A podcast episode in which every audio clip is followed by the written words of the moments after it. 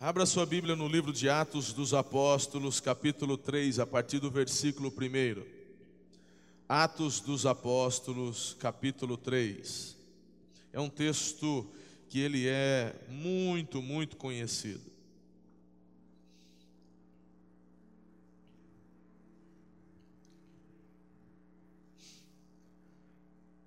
Muitas vezes, quando falamos de milagres, o papel do pregador nem é tanto instruir, quando a perspectiva no culto, na celebração, é ativação de milagres, ativação do dom de cura, a manifestação dos milagres de Deus. Muitas vezes, querido, é claro que sempre tem um pouco de orientação, mas normalmente em situações assim, o meu papel é de encher o teu coração de forma a você exercer fé. Eu costumo brincar que é como se eu jogasse sal na sua língua para gerar sede. Sal gera sede, não é? Então, é mais ou menos isso. Então, esse texto aqui, é claro que ele vai nos instruir. Eu vou trazer algumas instruções, mas, querido, conforme você lê, coloque-se no lugar Exerça a fé, diga: Deus, eu creio, eu tomo para a minha vida. Senhor, tu és o mesmo ontem, hoje e é para todo sempre. Tu és um Deus de milagres. Podemos cantar esta canção. Tu és um Deus de milagres logo após a mensagem. E então, querido, desde o início agora, em fé, diga ao Senhor: Deus, hoje é o meu dia. Senhor, hoje é o meu dia. Talvez Talvez você não esteja nem esperando por isso, como você vai ver agora. Mas eu, eu quero fazer contigo como o apóstolo Pedro fez com esse homem, esse mendigo aleijado. Certo dia, Pedro e João estavam subindo ao templo na hora da oração, às três horas da tarde. Estava sendo levado para a porta do templo chamada Formosa, um aleijado de nascença que ali era colocado todos os dias para pedir esmolas aos que entravam no templo. Vendo que Pedro e João iam entrar no pátio do templo, pediu-lhes esmola. Era, era lei que pessoas com deficiência ou deficiências não entrassem sequer no pátio. Eles tinham que ficar à porta. Certa vez eu vi um pregador dizendo: esse aleijado, porque ele não tinha fé, porque ele podia estar lá dentro do templo, mas ele escolheu ficar do lado de fora. Ele não escolheu ficar do lado de fora, ele estava do lado de fora porque ele era obrigado a ficar do lado de fora. Então, ele era colocado ali porque era um lugar onde as pessoas iriam passar e ele usava da oportunidade para pedir, clamar por misericórdia, ali conseguir alguma esmola. Pessoas com deficiência física, é, ao contrário do que vemos hoje, sequer trabalhavam naquela época. Hoje existem incentivos às empresas para que deem oportunidades a pessoas com portadoras de deficiências. Né? Nesse tempo não. Então a única alternativa era pedir por esmola. Então ele está do lado de fora. A hora que ele vê o Pedro e o João chegando, ele fala: Bom, essa é a minha oportunidade, mas não é a minha oportunidade de receber o um milagre, é a minha oportunidade de receber alguma coisa, algumas moedas. Versículo 4. Pedro e João olharam bem para ele e então Pedro disse: Olhe para nós. O homem olhou para eles com atenção, esperando receber deles alguma coisa. Disse Pedro: Eu não tenho prata nem ouro, mas o que eu tenho, isto te dou. Em nome de Jesus Cristo Nazareno, ande, segurando pela mão direita ajudou a levantar-se e imediatamente os pés e os tornozelos do homem ficaram firmes. E de um salto pôs-se em pé e começou a andar. Depois entrou com eles no pátio do templo, andando e saltando, louvando a Deus. Quando todo o povo o viu andando e louvando a Deus, reconheceu que era ele o mesmo homem que costumava mendigar sentado à porta do templo, chamada Formosa. Todos ficaram perplexos e muito admirados com o que tinha, com o que tinha acontecido. Salmo 77 versículo 14 diz assim: Tu és o Deus que realiza milagres, mostras o teu poder entre os povos. Diga, Deus é um Deus de milagres. Jó capítulo 5, versículo 9 diz: Ele realiza maravilhas insondáveis, milagres que não se pode contar. Diga, Deus faz milagres. Ele é um Deus de milagres e é um Deus que realiza milagres. Ele não é um Deus que fez milagres, é um Deus que faz milagres. Isso faz toda a diferença. Eu vejo muitas igrejas, eu vejo muitos líderes, eu vejo muitas pessoas celebrando um Deus que fez milagres. Eu vejo pessoas colocando a sua fé num Deus salvador, mas num Deus que fez milagres. Eu estou te anunciando aqui um Deus que fez, mas um Deus que faz e um Deus que fará. Aleluia! É o Deus vivo, é o Deus que não muda, é o Deus de ontem, hoje, o Deus que é para sempre. Milagre é o extraordinário, milagre é o fora do comum, é o sobrenatural, é o excepcional. Aliás, meu irmão, se milagres acontecessem toda hora, não seria milagre. Cremos que Deus faz milagres, mas a própria palavra milagre nos leva a entender que é algo sobrenatural, é algo que vai além do que é normal. Paul Yang Shu ou David Shu pastor que foi uma das maiores igrejas no mundo, com mais de um milhão de membros, já estive nessa igreja na Coreia do Sul várias vezes. Ele, ele escreveu o seguinte: a palavra milagre refere-se ao marcante e surpreendente evento que acontece pela direta intervenção de Deus, sem seguir as conhecidas leis da natureza um milagre é a suspensão temporária de leis comuns da natureza e a intervenção de um poder sobrenatural. Eu acho demais essa definição de milagre. Intervenção direta de Deus, suspensão temporária das leis naturais, para que as leis sobrenaturais atuem. Uau! Não é demais isso? Aleluia. Queridos, só, no só nos evangelhos nós enxergamos e estão registrados 36 milagres realizados diretamente por Jesus. Eu estou falando os registrados porque a Bíblia diz que nos livros daquela época, se juntassem todos, não seriam capazes de registrar todos os milagres que Jesus realizou. A Bíblia fala que todos que vinham a Jesus eram curados, digam todos. Alguns foram registrados para nossa edificação e com um propósito que agora há pouco eu acabei de falar para vocês, de gerar fé e levá-los também a receber aquilo que o Senhor tem para nós. No dicionário Aurélio, ali explica que qualquer manifestação da presença ativa de Deus na história humana é milagre. Por isso que nós declaramos aqui, meu irmão, que este é um lugar de céus abertos. Esse é um lugar de milagres. Albert Einstein, eu já também citei uma frase dele semana passada. Por que, que eu estou citando essa? É porque, meu irmão, é, é tem uma onda aí, né? Que está caindo já em nome de Jesus, que a ciência prova que Deus não existe. O maior cientista de todos os tempos, uma das mentes mais brilhantes de todos os tempos, é foi o cientista Albert Einstein. Ele não era ateu, ele cria em Deus. E a frase de hoje que eu separei para poder falar para vocês aqui: há duas maneiras de se viver a vida.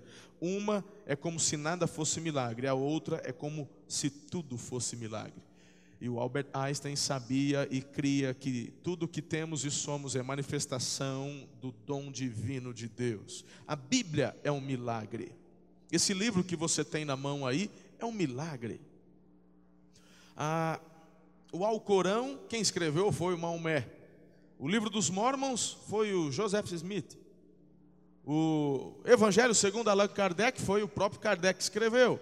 Mas esse livro que você tem na mão aí, esse aqui, uma vez um, um engenheiro chegou para mim, muito querido, falou: Rapaz, eu, eu, eu gosto demais, gosto das mensagens, mas a hora que eu começo a raciocinar, falo, puxa, mas aí vem Jesus, escreve um livro, todo mundo segue o livro dele. Aí eu falei, rapaz, deixa eu te falar que Jesus não escreveu uma linha sequer, e ao mesmo tempo escreveu todas. A Bíblia, ela é composta de mais de 40 autores. De Gênesis a Apocalipse, você tem vários tipos de pessoas que foram usadas por Deus para escrever esse livro. Mais de 40. E entre o primeiro livro a ser escrito até o último, porque a forma como nós temos aqui, Gênesis, não está em ordem cronológica.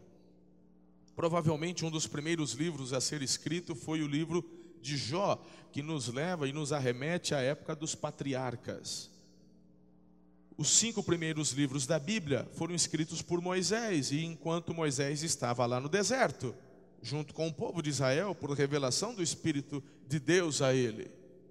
Então, desde o primeiro autor até o último, que foi João, escrevendo lá o Apocalipse, o livro das revelações, nós temos 1600 anos. 1600 anos, do primeiro ao último autor. Então, meus irmãos, eu fico impressionado porque a Bíblia não se contradiz. Era Deus deixando a prova do milagre. Não são 40 ou mais de 40 autores, é um único autor, o próprio Deus. E a gente enxerga o propósito divino de capa a capa. E o propósito divino é: eu amo você. Eu tenho um desejo, e o desejo é que você tenha um relacionamento íntimo comigo.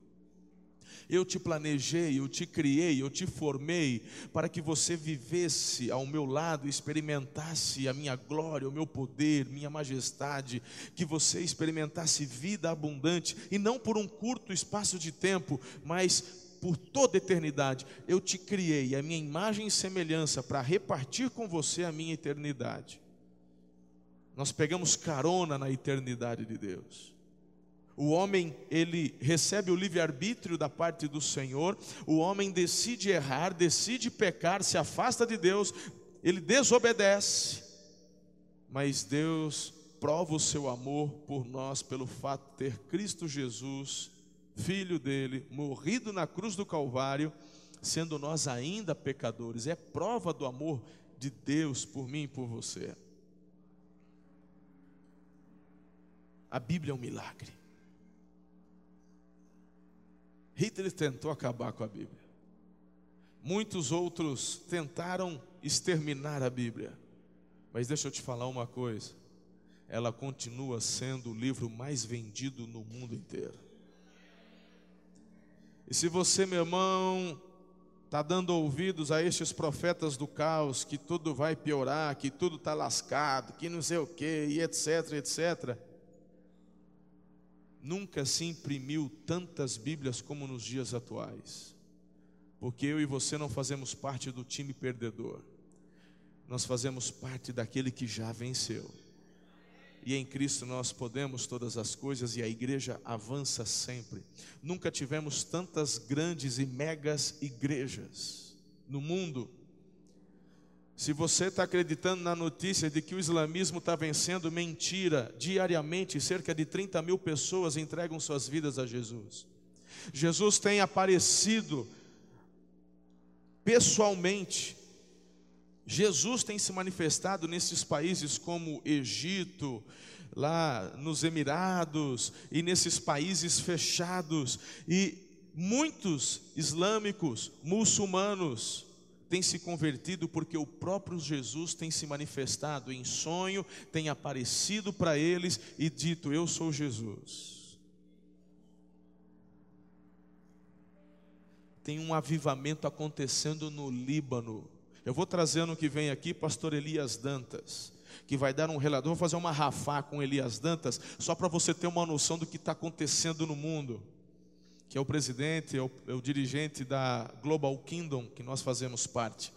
É um, uma rede de igrejas que são igrejas com um número maior de membros e nós nos reunimos todos os anos para conversar, trocar figurinha, o que está acontecendo, a gente vai aprendendo uns com os outros. No capítulo Brasil, são igrejas com mais de 3 mil membros, e no capítulo internacional, igrejas com mais de 15 mil membros, e nós nos reunimos todos os anos, uma vez por ano, para poder ouvir, aprender. E o pastor Elias, ele viaja o mundo todo, e ele ouve ele tem sido o nosso elo de ligação e ele tem visto, ouvido tantas coisas extraordinárias. Meu irmão, deixa eu te dizer uma coisa: a igreja está avançando.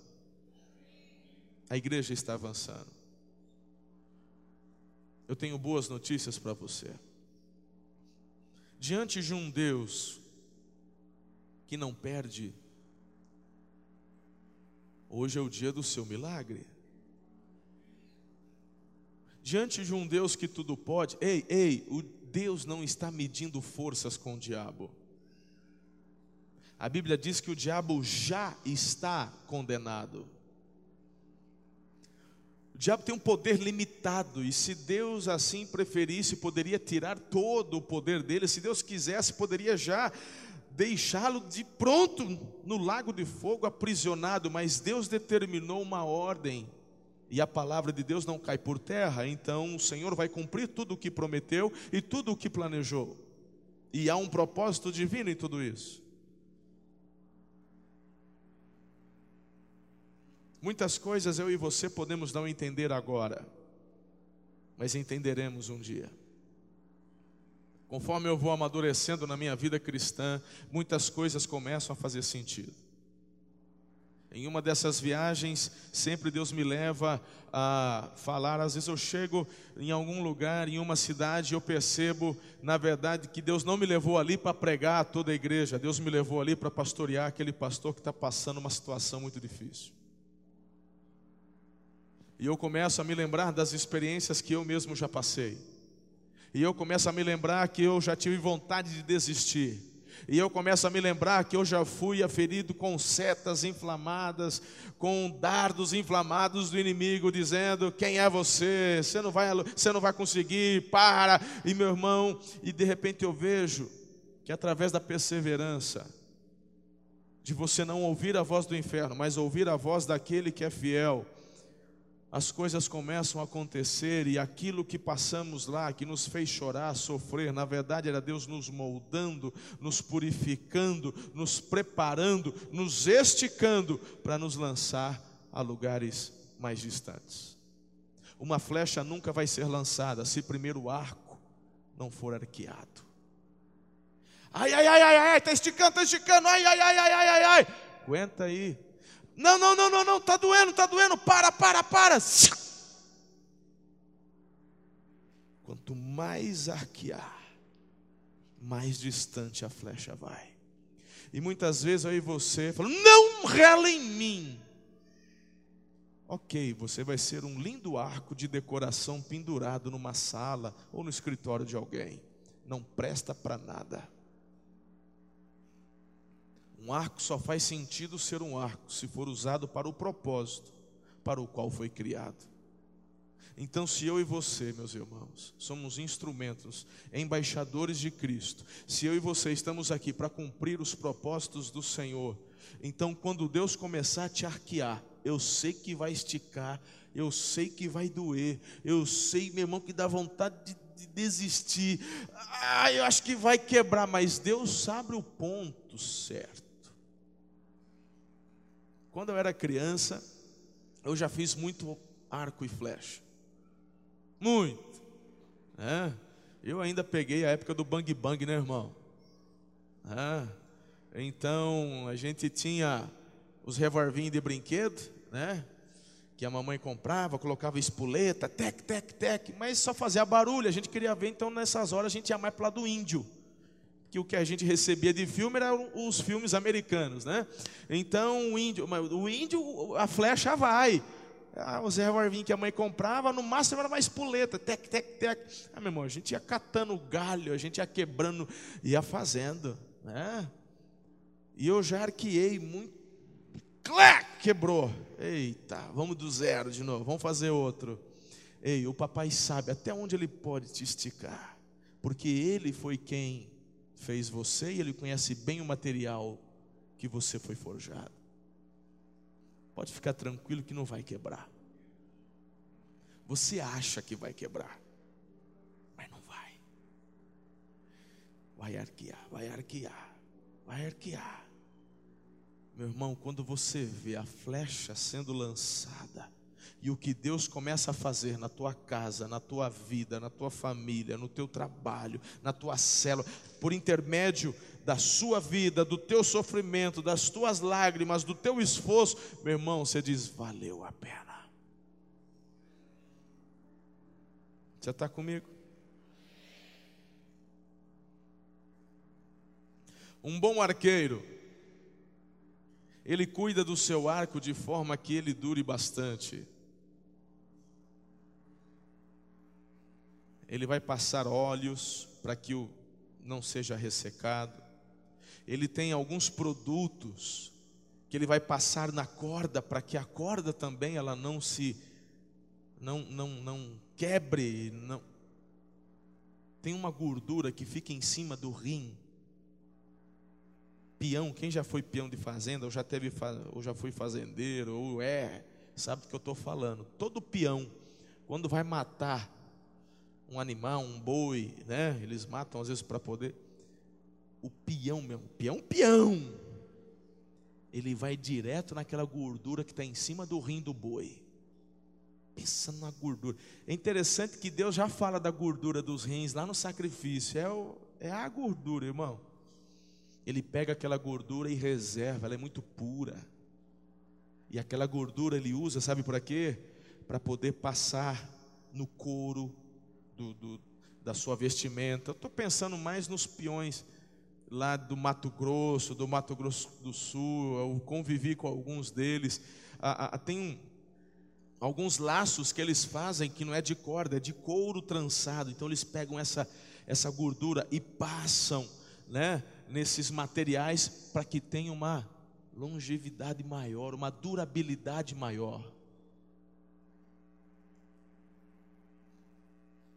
Por isso que a palavra de Deus tem tantas instruções preciosas para mim e para você, para que você e eu, quando formos arqueados, tenhamos uma excelente flexibilidade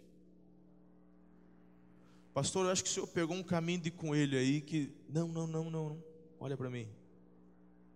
Às vezes, essa doença que você está atravessando, essa provação que você está passando, esse desemprego, esse momento difícil, é Deus te arqueando.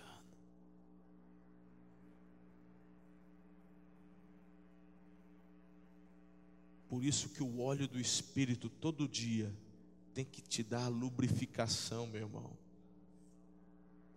Porque se você tiver ressecado, não vai poder ser arqueado, porque se você for arqueado, você quebra. E para mim faz parte desse tratamento de Deus, para que você tenha uma durabilidade maior, a manifestação dos milagres.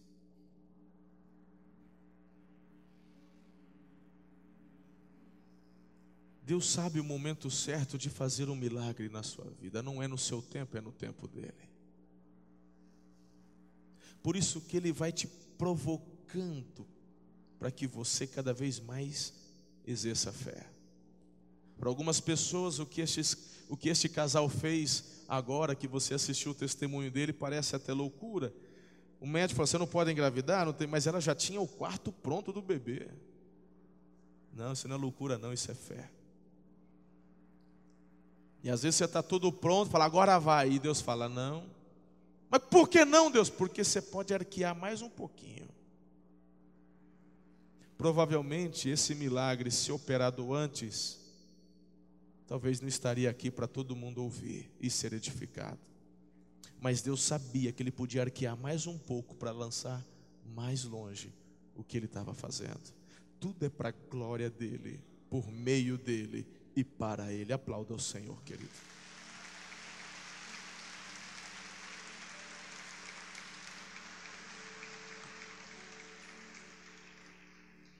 Voltando ao texto, se eu conseguir chamar a sua atenção, eu tenho algumas instruções que são breves aqui para você. Existem quatro princípios gerais se você quer viver esse milagre de Deus. E o primeiro princípio é você jamais pensar que Deus se esqueceu de você. Jamais pense que Deus se esqueceu de você. Lá nos versículos 3 e 4, ao entrar, pediu-lhes esmola. Às vezes, queridos, é a única coisa que achamos que Deus vai nos dar: esmola. Se você chega na igreja esperando pouco de Deus, aí não dá, filho. Nunca pense que Deus se esqueceu, de que Deus não te ama, de que Deus não cuida, de que Deus. Para com isso. Deus ele é extraordinário, Ele é maravilhoso, Ele é amor. Se você ainda não recebeu, querido, é porque ainda não é o tempo de Deus que chegou. Precisa arquear mais um pouquinho, calma. O silêncio de Deus não significa que Ele tenha se esquecido de você. Deus não se esquece. Deus não se esquece. Ele não pode vai além do que ele é, ele é onisciente. Deus não pode se esquecer. Nós precisamos aprender a interagir com o que ele está fazendo. Então, nesse momento, se não chegou, não é para você pensar que ele não se lembra, mas é para você declarar: é porque a minha hora não chegou ainda ainda mais vai chegar. Diga, Deus não se esquece de mim. Declare isso. No dia do choro, no dia da lágrima, no dia do desespero, no dia onde a depressão tentar te pegar, onde você está percebendo que o inferno está se levantando para desmotivar você, meu irmão, está aqui, diga: Deus, Ele não se esquece de mim. Por quê? Porque ele não pode.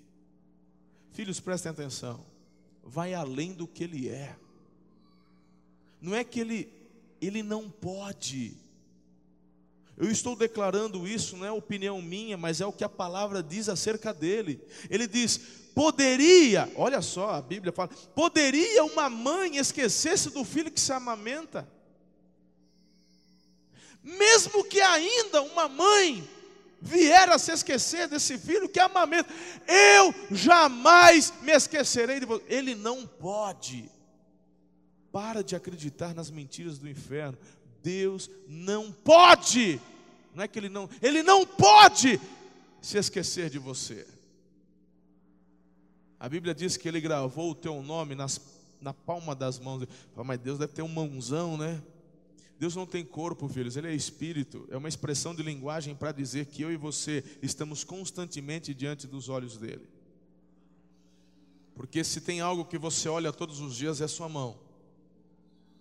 Primeira coisa que você faz logo cedo, o que, que é? Depois da espreguiçada, tirar uma remelinha no canto do olho. O que, que vem? A mão. Aí você vai lá na pia lavar o rosto, de novo, o que, que vem? A mão. Por isso que Deus diz: O teu nome está escrito na palma das minhas mãos. Ou seja, constantemente Ele está olhando para você, Ele não se esquece. É demais. O segundo princípio para você viver o milagre. Ei, tem uma coisa que não cola com Deus, irmão. É pagar de coitadinho. Quando você começa, meu irmão, a achar que Deus se esqueceu de você, você começa a querer pagar de coitadinho. Sabe o que é isso? Você quer tentar chamar, igual você aprendeu, meu irmão, talvez por ausência do seu pai, ausência da sua mãe, eu não sei, mas talvez você, durante a sua vida, aprendeu a chamar a atenção dos outros pagando de coitadinho. Se, dando uma, ah, ninguém me ama, ninguém me ama, ah, então, então tá bom, ah, então eu vou embora. Meu irmão, isso não cola com Deus. Olha para mim. Na parábola que Jesus conta do filho pródigo, eu já disse a você que a parábola não fala nem do filho pródigo e nem fala do filho mais velho. A parábola trata de quem? Trata de quem? Do coração do pai. Quando o filho mais novo diz: Eu vou embora, eu quero o que é meu, o que, que o pai faz? O pai, o pai permite ele ir. Você quer ir? Quero, estou aqui. Dá o que é meu, tô, tô o que é teu, vai. Quando o filho está indo com a sacola de dinheiro, com a herança, o pai corre até o filho, fica, pelo amor de Deus, não vai. É isso que você lê, meu irmão? O pai permite. Você tem certeza que você quer ir? Eu quero. Aqui é melhor. Eu quero, me dá o que é meu. Então vai. Meu irmão, esse sentimento de autocomiseração, eu faço o que eu quero. Se você acha que Deus vai pular na tua frente e ficar implorando, ai, fica comigo, meu irmão, esquece. O pai simplesmente permanece, fica e permite que o filho vai. Sabe o que é interessante? Você só vê o pai correr num momento, pastor Fabrício. é quando o filho volta. Qual que é a característica do filho retornando? Hã? Qual que é a característica marcante dele? Quebrantamento. Não é autocomiseração. Não é, ai, ninguém gosta de mim. Ai, ai, ai, ele está lá, meu irmão, no meio do chiqueiro. O pai não mandou um funcionário, vai ver como é que meu filho está. Ai, tadinho, dá uma comidinha dele por fora para ele. Você não quer estar no chiqueiro? Fique no chiqueiro. Você quer ir para o mundo? Vá para o mundo. Ai, porque eu saí da igreja, ninguém veio atrás de mim. E meu filho, você foi porque quis, a gente está aqui, ó. A gente te ama demais. É, é, é, porque o pastor não me liga, o meu pastor não me visita. Filho, eu estou aqui, cara. Teu líder de célula está aí, teu discipulador está aí. Esse joguinho emocional não cola com Deus. Quando você se quebrantar, falar: o que, que eu fui fazer? Como eu sou tolo? Por que eu fui me rebelar? Por... Quando você falar, eu tenho alguém que me ama, eu tenho uma igreja lá que não é perfeita, mas o pessoal lá ama a palavra, ama Jesus, e quando nós estávamos ali, eu era edificado, aquela palavra me preenchia, me abençoava, minha vida era muito melhor. Aí você chega na igreja e fala assim: todo mundo vai virar a cara para mim. Aí você volta, meu irmão, você encontra a igreja com. O pessoal assim, vai filho, demorou. É nessa hora que a gente corre até você para te dar um abraço. Que bom que você está aqui teu lugar é nessa casa. Meu irmão, o pai corre quando o filho está voltando com o coração quebrantado. E coração quebrantado é diferente de um coração com autocomiseração. Tem nada a ver uma coisa com a outra. Um coração com autocomiseração, um coração cheio de orgulho e um coração orgulhoso. Deus resiste. Pessoa que fica, é, é, é, é porque você lá no fundo, aí ah, eu, eu mereço porque as pessoas tinham que me tratar diferente, porque as pessoas que isso aí é um coração cheio de orgulho. E aí você entra nessa nesse negócio aí de coração quebrantado, é o coração do filho pródigo que diz assim: "Me trata como um dos seus empregados. Se eu tiver o que comer, tá bom. Porque o que eu fiz eu não deveria ter feito." Nessa hora você vê o pai correr. Então vamos parar, meu irmão, com esse negócio. De, Deus se esqueceu de mim, Deus não me ama. Ele não pode se esquecer de você. Diga amém. Diga comigo, a minha hora não chegou ainda, mas eu tenho fé que chegará. Fala assim, pode ser agora. Eita glória, aplauda mesmo.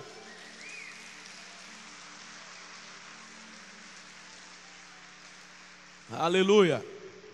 Segundo princípio, para você alcançar o seu milagre, jamais espere pouco de Deus. O homem olhou e, na verdade, você já viu gente pedindo esmola? Normalmente a pessoa, né? Ele é um aleijado, né, filho? Então ele está no chão, ele percebe que alguém está passando, ele, mas esmola, pelo amor de Deus. A Bíblia fala, ele estava esperando algumas, algumas moedas. O, o, o, Pedro e o João, primeira coisa, olha para mim. Ei, olha para mim. E quando ele olha, ele ainda está esperando algumas moedas.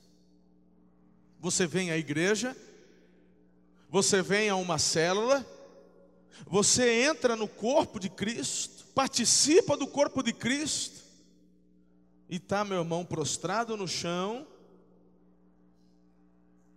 esperando algumas esmolas.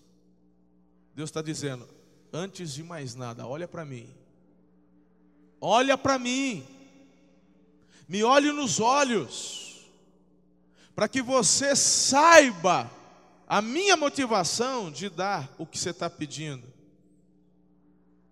E quando nós nos quebrantamos, olhamos para o Senhor e estamos preparados para receber o que estamos pedindo, saiba, o Senhor irá te surpreender, porque Ele jamais vai dar só o que você está pedindo. Ele é um Deus exponencial, é um Deus que faz além. É o Deus do exponencial. Nunca espere pouco de Deus. Nunca espere pouco do Senhor. Eu vejo, por exemplo, a oração de Jabez. E Jabez ele diz assim: Ah, abençoa-me, aumenta as minhas terras, que a tua mão esteja comigo, guardando-me de males e livrando-me de dores. A Bíblia fala: E Deus atendeu a oração de Jabez. Ele pede quatro milagres: bênçãos, prosperidade, proteção e saúde. A Bíblia fala que Deus concedeu. Meu irmão, esse semeando que nós vamos participar é uma oportunidade de você, como Jabez, clamar: Deus, eu creio em Ti, creio na Tua provisão, creio que o Senhor não pode se esquecer, creio que tem tantas coisas já liberadas e só estão aguardando o nosso clamor. Uh, existem chaves que já foram geradas no mundo espiritual. Mas por que eu não recebi? Porque você não pediu, você não clamou. O reino de Deus é tomado? É tomado?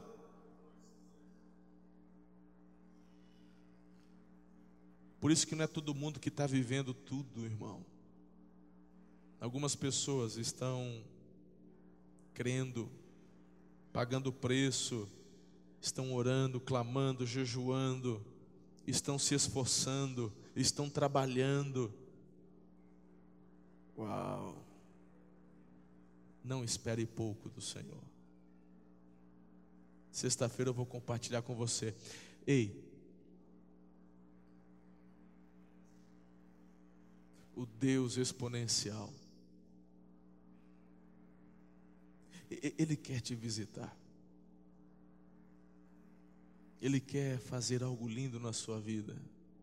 Hoje. Hoje. Há um terceiro princípio, meu irmão, que te leva a viver e alcançar o milagre, que é o exercício da fé. Agora veja como que o discurso de Pedro Newton, ele se assemelha ao que eu disse a vocês na introdução da mensagem. Pedro está dizendo assim: Eu não tenho prata, eu não tenho ouro, mas o que eu tenho eu te dou. Em nome de Jesus, levanta e anda. E nessa hora ele saltou e saiu andando. Não. Existem detalhes no texto que você precisa prestar muita atenção. Quando Pedro diz levanta e anda, sabe o que aconteceu com aquele aleijado? Ele continuou sentado. Ele não levantou e ele não andou. Está no texto, irmão. em nome de Jesus Cristo Nazareno, ande. Mas a Bíblia não diz que ele andou, ele continuou sentado.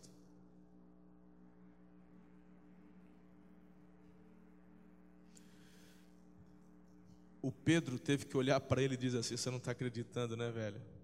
Dá a mão aí. Ô Pedro, eu sou aleijado, olha minhas pernas tudo fininha.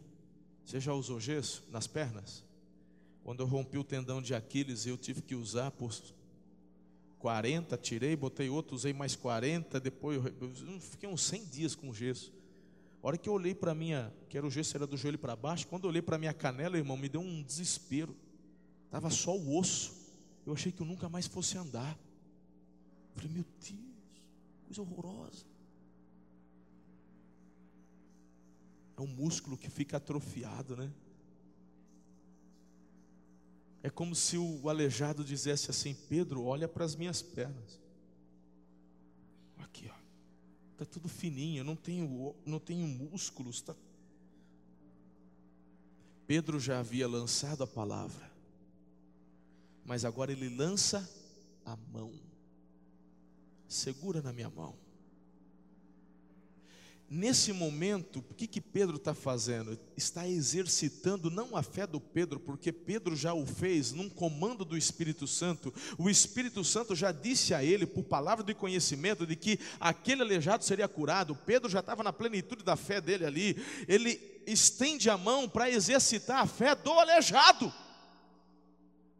E quando o aleijado estende a mão, ele já está ali exercitando a fé. Quando Pedro pega, eu fico imaginando uma pegada forte assim, irmão. Pedro era homem bruto, rústico, pescador, acostumado a jogar a rede, puxar a rede, a cuidar de barco. Pedro pega, na hora que pega na mão assim, irmão, Pedro dá chacoalha, levanta. Aí o, aquele aleijado está ali no ele olha nos olhos do Pedro, ele, ele enxerga algo nos olhos daquele homem que o faz acreditar. Meu irmão, a hora que ele segura na mão, ele tenta fazer algo que ele nunca sequer tentou, porque ele nunca sentiu nada da cintura para baixo. Mas aquilo mexe tanto com ele, e ele acredita que pode ficar em pé. Nesse momento que ele exercita a fé, a Bíblia diz então: imediatamente os pés e os tornozelos do homem ficaram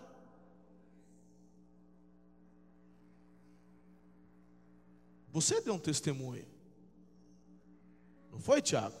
No, no, no Randy Clark. Veio uma palavra de conhecimento, ele falou: é para mim, problema no pé, infecção no, no, no tendão, dor, Ouviram o testemunho dele? Mais de três anos com infecção. Vem aqui com o Randy Clark. O Randy Clark, hora ele falou: está doendo. Não passou? Não, não passou. Mas ele continuou crendo, porque ele tomou posse da palavra do conhecimento, que era um pé, tal, assim, assado, e falou: é para mim. O Randy Clark, tira o pé, tira o tênis, tira a meia, e vai lá, e ora, passa óleo, unge, tal. Aí melhorou. Quando melhorou, meu irmão, tenho certeza, aquilo ativa e exerce ainda mais a fé.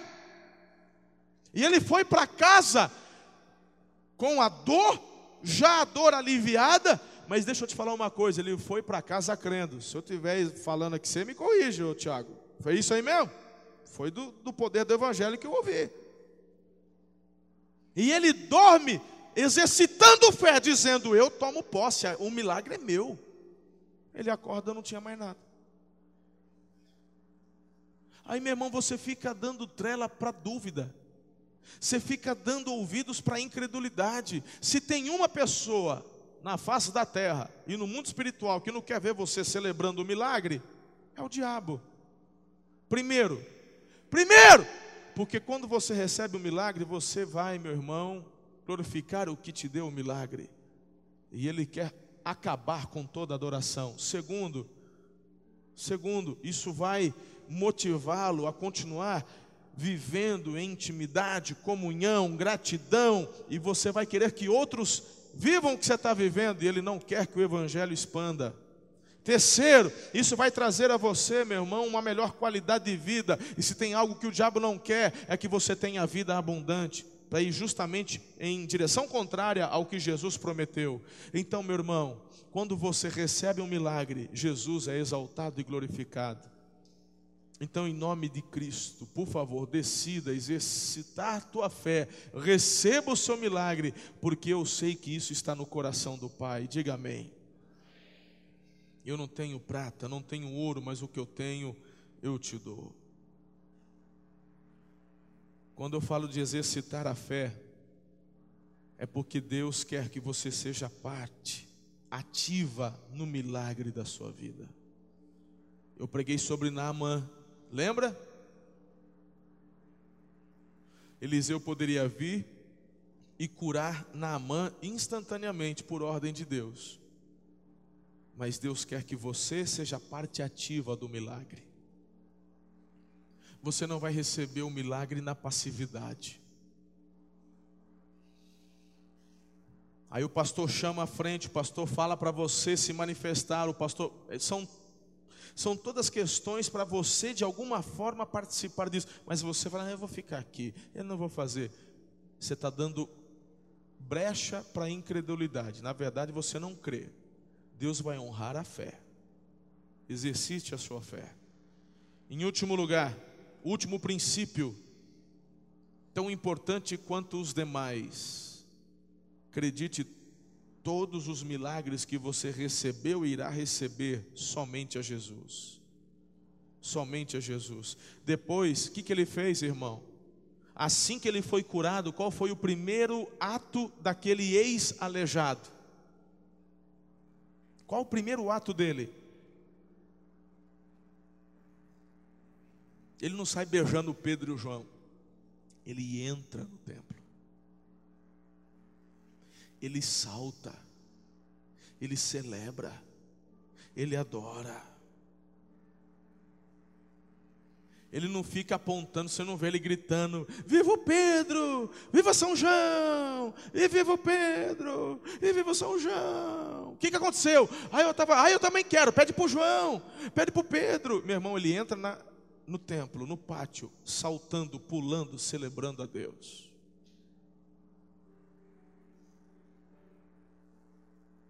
Aprenda em nome de Jesus, só há um digno de honra e glória.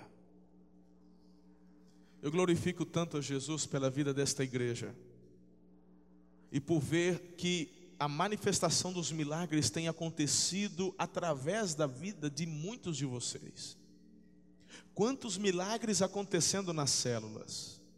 Há pessoas que vêm aos cultos, clamam, são curadas no culto, mas quantas pessoas são curadas nas células? Quantos milagres acontecendo. Através dos nossos intercessores, através dos nossos líderes, através dos adolescentes, dos jovens e das crianças.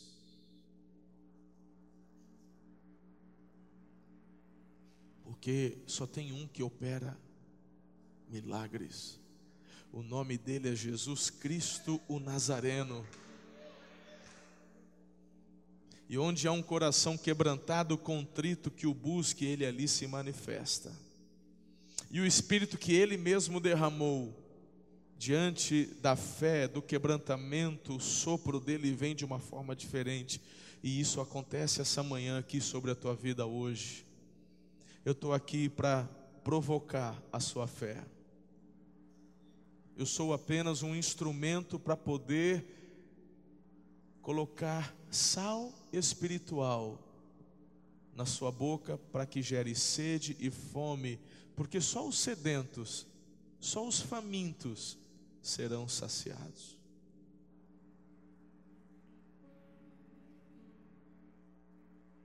Em nome de Jesus, acredite a Ele todos os milagres. Acredite a Jesus. Irmãos, não se esqueça que junto, que junto com os milagres, novas responsabilidades virão. A pergunta que eu quero fazer é se você está pronto para receber o milagre. Como assim, pastor? Sim. Você está pronto? Tem gente que pede um milagre e não sabe o que está pedindo. Tem gente que pede um filho. Tem gente que quer ser pai, quer ser mãe. Mas é um pedido mais egoísta do que de fato simplesmente cumprir um propósito. Ser pai, ser mãe é cumprir um propósito divino. Quantos que eu vi clamando por filhos e depois engravidaram e se afastaram? Quantos que choraram aos pés do Senhor pedindo um milagre, Deus manda a criança, a criança está com dois, três anos, nunca veio à igreja.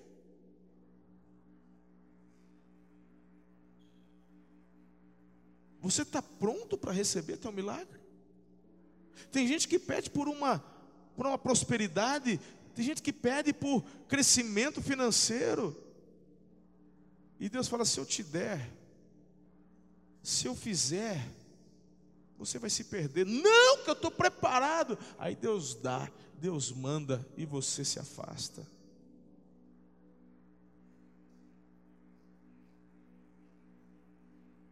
Olha os artistas, irmãos. Olha os cantores sertanejos.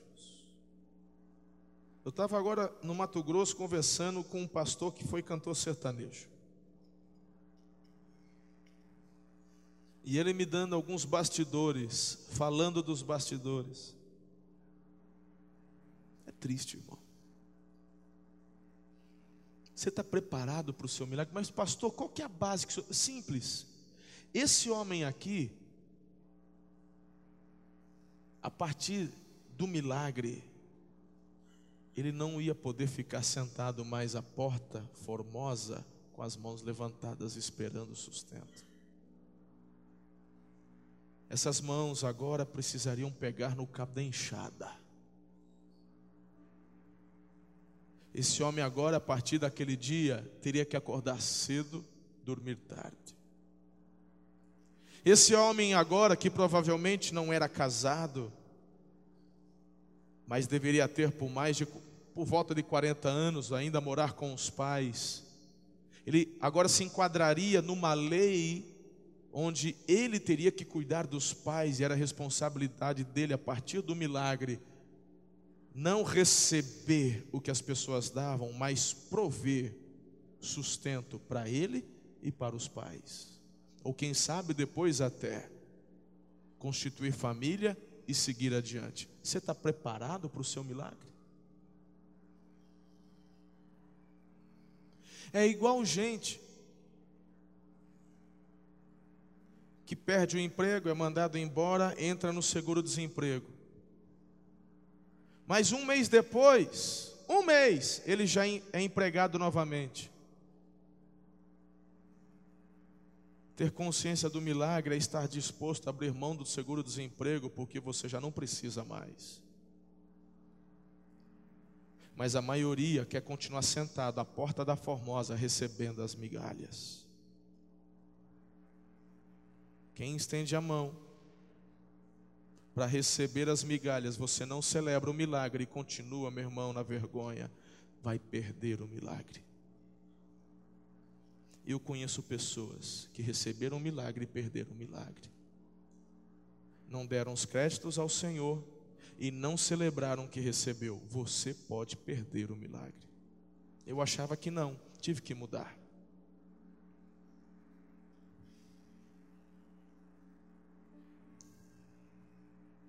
Você está disposto? Você está preparado?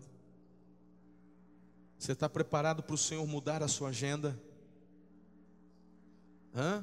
Você que todo mundo te paparicava, porque você era doentinho, porque você tinha problema nas costas e tal, e agora Deus vai te curar. Você está disposto a abrir mão de tudo isso, irmão? A voltar a pegar peso, a carregar, a parar de ser servido e começar a servir os demais? Você está preparado para isso? Porque se não tiver, é melhor que você nem receba o teu milagre hoje.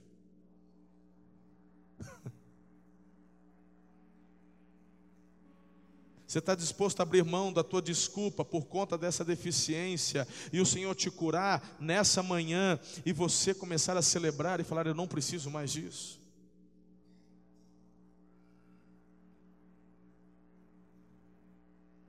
Talvez, eu já parei para pensar nisso, irmão. Eu já parei para pensar nisso. Eu, eu, tenho uma carteira, por conta da minha hérnia, eu te, adquiri o ano passado uma carteira especial.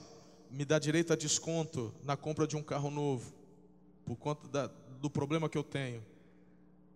O dia que Jesus me curar, eu estou disposto a reverter essa situação e ir lá falar assim: olha, eu não preciso mais de desconto, Jesus me curou, eu já não sou mais deficiente, aqui eu posso você está disposto a receber seu milagre hoje? Eu já fiz um compromisso com Deus. E eu sei que um dia eu vou ser curado. E o dia que eu for curado, eu vou procurar o pimenta. Falou, pode reverter, pode liberar de novo aquela, aquele benefício, porque Jesus me curou. E aí eu não preciso mais receber o desconto. Meu irmão, receber milagre é você estar disposto a celebrar a Jesus, a dar a Ele todos os créditos. Não dá para você receber um milagre e continuar dentro da caverna, escondido. Você que tem recebido milagres nessa igreja, você tem que pôr a boca no trombone e falar, porque é um motivo para o qual Ele te deu esse milagre. Não, não é simplesmente para o seu bem-estar, mas é para você sair saltando dentro do templo e todos vão falar: Mas o que está acontecendo? Não era ele aquele aleijado? Não era ela a estéreo? Sim, eu era, mas o Senhor me tocou e eu estou aqui celebrando o Deus de milagres.